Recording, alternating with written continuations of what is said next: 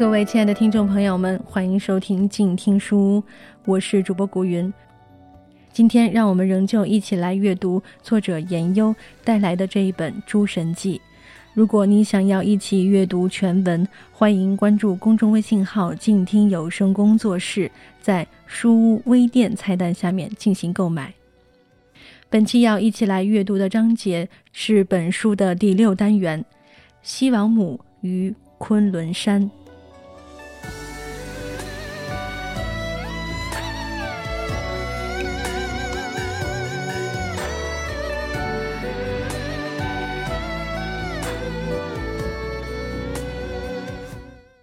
永生的秘密。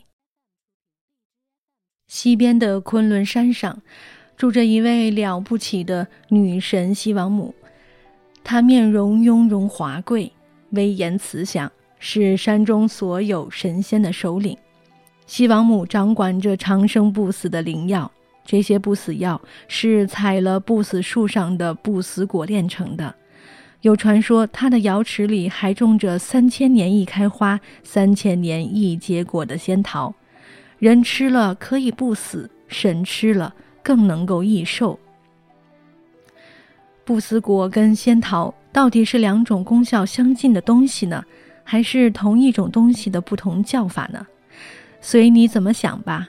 总之，世间无论人或神。都千方百计想要去到他那里讨些灵药或者仙桃来吃。西王母有时候也离开昆仑山，去到更西边盛产美玉的玉山里，或者最西边日落之处的烟姿山上。她虽然老在山里住着，但却不光顾着自己游乐，他对人间的事情清清楚楚，有时候还会主动出手去管一管。比如后来，人间到了皇帝时期，皇帝想要一统天下，结束长期的战乱纷争，西王母就派自己的弟子人首鸟身的九天玄女下去，传授给他灵宝之符。而那个发明出了在迷雾中辨别方向的指南车的封后，也是西王母派金星下凡变化而成的。在他们的帮助下。皇帝打败了蚩尤等其他部族，又过了很久之后，有个被贬谪到人间的神射手天神大义，经历了种种艰难，终于来到昆仑山，向西王母求长生不老药吃。因为大义当时做了件造福人类的好事，西王母奖赏他，就赐给他灵药，让他和他的妻子嫦娥可以长生不死。不想灵药拿回家，中间出了点岔子，嫦娥一人将两人份的灵药都吃掉了，只能飞向月宫，成了长居月亮的女仙。又过了很久，人间到了舜帝时代，舜帝的臣子大禹治水到巫山，遇到了很大的困难。西王母的第二十三个女儿云华夫人传授给大禹测招鬼神之术。大禹用这个办法招来了大神狂张、鱼鱼等等，帮助他开山辟路，成功的疏导了洪水。又过了很久很久，人间到了周朝，周天子穆王酷爱旅行，没事儿就带着大量随从，驾着绿耳、赤骥等八匹骏马领头的车队出门远游。有一次，周穆王的车队跑得太快了，竟然一直向西到达了昆仑山。周穆王的运气真好，他不仅受到了西王母的接见，而且西王母还在瑶池宴请他，请他喝了昆仑山的仙酒。又过了很久很久很久，这个很久是多久呢？大概八百多年吧。人间到了汉代。汉武帝是个非常热衷求仙的皇帝，找了很多方式来替他炼丹求道。有道是精诚所至，金石为开。有一天，西王母真的带着一大批随从降临到他的宫殿里来了。汉武帝非常恭敬地迎接他。西王母不吃人间的东西，自带了天厨来与汉武帝一起宴饮。席间，西王母特地赐给汉武帝四颗仙桃，汉武帝吃完了桃，想把桃核留下来自己种。西王母说：“这桃是仙物，三千年才结一次果，人间的土地太贫瘠，种下去也不会生长的。”汉武帝这才作罢。后来，西王母叫侍从们奏乐唱歌，还向汉武帝传授了修道的奥妙。在汉武帝之后，还有没有人亲眼见到过西王母呢？也许有吧。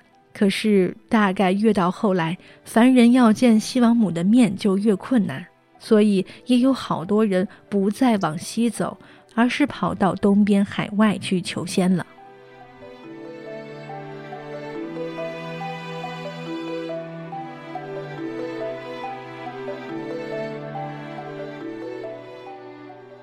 白书君曰：“上个故事我们着重聊了西王母类似死神的功能，这个故事我们看看它的相反一面，作为生神的功能。上文已经提到，西王母其实可以看作是兼具生杀功能的生死神。西王母故事进入华夏系后，经过融合及道教有意识的改造，大多数具有典型的仙化特点。”上述几则故事中的西王母可能不是同一个人，周穆王遇到的可能是西方羌戎部落的女酋长，两人互赠了礼物，西王母再拜受之，这完全是人间礼仪，同时显示了两人地位的高下。当然，故事中的西王母自居卑微，可以理解为地主对远客的礼貌，也可以理解为讲述此事的中原人自高身份。有趣的是，两人还对唱了情歌。《穆天子传》中，西王母是这么唱的：“白云在天，丘陵自出，道理悠远，山川见之。将子无死，尚能复来。”两下有情却道阻且长，这是多么哀怨的情绪表达！四言诗的构架，感觉是《诗经》时代的作品。《风俗通》里有则记载。舜之时，西王母来献白玉馆。这个西王母可能跟穆天子遇到的西王母是同一个物种。汉武帝见西王母那一段，一看就是道长们没事哄着骗大家开心的。对于一个求仙求寿到走火入魔的皇帝，不明着骗又能怎么样呢？云华夫人就是瑶姬，大名鼎鼎的巫山神女，中华古文化中的爱神。据说她是炎帝的女儿。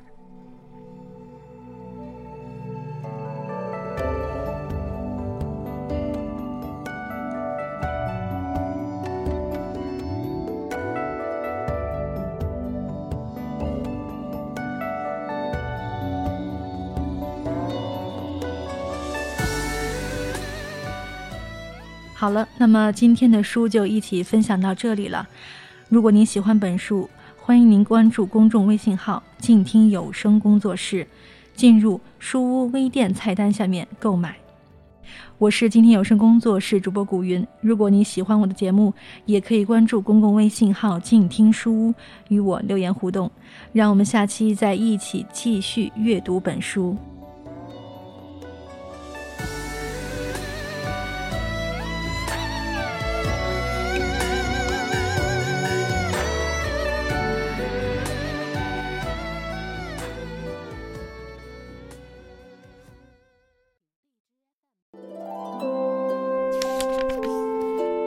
书是我们了解世界的方法，也是我们每天最好的娱乐。每读一本书，都是一次修行。静听书屋，陪你在每一段向往阅读的路上。